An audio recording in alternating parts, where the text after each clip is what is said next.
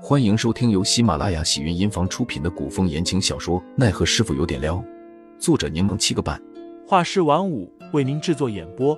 一场古言爱情、官场恩怨的大戏即将上演，欢迎订阅收听。第两百五十九章再次被抓上。小峰见杜潇潇给了自己一个眼神，立刻意会了对方的意思。你们干什么？小峰忽然大叫道：“我家小主子身体有恙，哪里经得住你们这般惊吓？”张启忠听到小峰的声音，脚步一顿，忙扭头望去，他眸光紧紧的锁定在杜潇潇与小峰的身上，快步朝二人走去。那暗卫又一把扯掉了小峰的帷帽，之后命令道：“赶紧将面纱取下，不要在此胡搅蛮缠，不然有你们好看。”杜潇潇见张启忠疾步而来。恶作剧心起，勾起嘴角，露出一抹腹黑的笑容。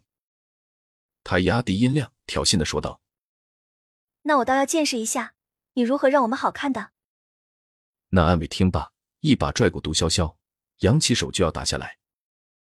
萧峰惊叫一声，急忙挡在杜潇潇身前。然而下一秒，那暗卫的手便被抓住了。松手！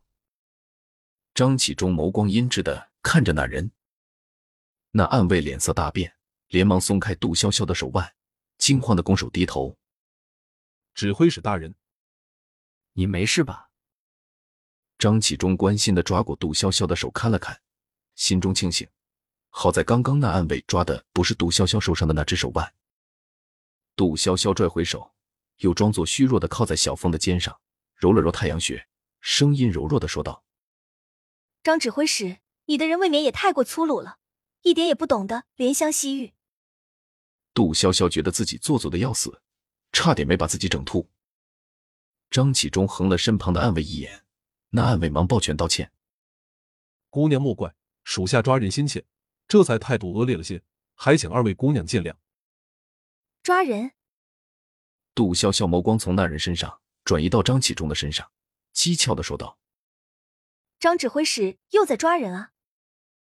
张启忠半开玩笑半认真的看着杜潇潇，似乎可以收兵了。杜潇潇道：“是吗？若指挥使没什么指示，那我们便先走了。我头疼的厉害。”张启忠抬手拦住杜潇潇：“不如我送杜姑娘回去吧。”倒也不必这么客气。应该的，下属冲撞了姑娘，理应由我这个上司赔罪。张启忠虚情假意的说道。还请杜姑娘接受我的道歉与好意。杜潇潇懒得再和张启忠演戏说废话，干脆跟着他一起出了月老庙。张川拦住小峰，将他与杜潇潇和张启忠隔开一丈远。杜潇潇头是真的有些疼，此刻脸色苍白，因为戴着面纱，所以并没有看出异常。他捂着发胀的胸口，喘了几口气。你当真身体不适？张启忠本以为杜潇潇是故意演戏，察觉到对方状态不对，忙紧张的问他。杜潇潇身体不舒服，本就情绪不太好，于是口气很差的说道：“不然呢？你觉得我有心思跟你玩？”张启忠却并未觉得冒犯，而是想伸手扶着杜潇潇，见对方下意识的一把推开自己，他微微蹙眉，心中升腾起几丝不悦。即使如此。他依旧口气温和的说道：“一会坐马车走。”杜潇潇并未理会他，他便转头吩咐张川，让对方准备一辆马车。张启忠与杜潇潇一起上了马车，而小峰却被张川阻隔在外。二人一起坐在前室驾马，张川一挥鞭子，马车缓缓的驶动。杜姑娘去哪儿？杜潇潇觉得好笑：“是你将我带走的，却问我去哪儿？”张启忠道：“那看来你是不想回去，想要与我同往了。”杜潇潇翻了个白眼，他还没有傻到将锁住地址主动透露给对方的地步。我听守门的捕头说，你们本是三人，怎么只剩你们两个，还有一个姑娘呢？杜潇潇撑着头，闭着眼假寐，漫不经心的答道：“我怎么知道？你刚刚不是留了人，还在排查吗？说不定很快就有消息了。”你故意暴露，引起动静，将我们的关注力全都吸引了过去，难道不是为了让那个姑娘可以脱身离开？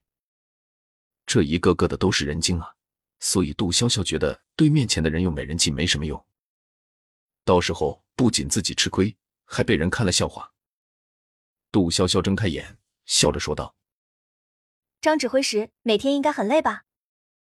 张启忠怔了下，见杜潇潇眼底带着几分揶揄之色，才认知到对方并不是真的在关心自己，想必后面也没什么好话。听众老爷们，本集已播讲完毕，欢迎订阅专辑，投喂月票支持我，我们下集再见。